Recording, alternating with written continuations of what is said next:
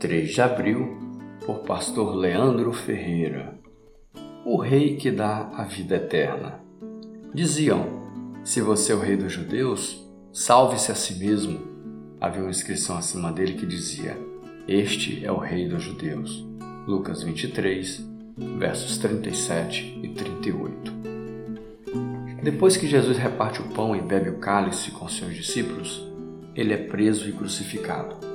O Messias ungido de Deus, o Rei dos Judeus, é morto pelos romanos como um criminoso.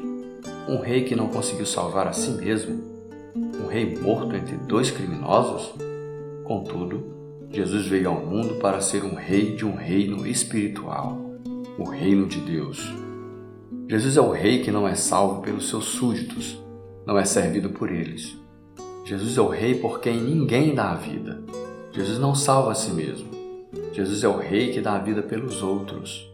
A inscrição na cruz, Este é o Rei dos Judeus, anuncia a causa pela qual ele foi condenado, mas também anuncia o Rei divino, que entrega totalmente sua vida para conceder vida eterna.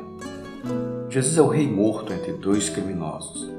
Isso significa que ele veio para os pecadores, ou seja, para todos nós.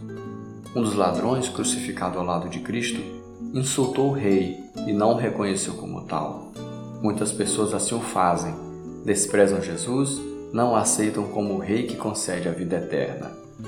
Outro ladrão roga a Jesus que se lembre dele, e o rei diz que o criminoso estará com ele no paraíso.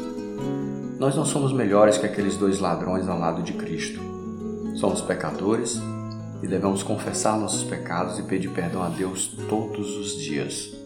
Nós já estamos crucificados, mortos, juntamente com Cristo, e devemos viver pela fé no Rei que dá a vida eterna.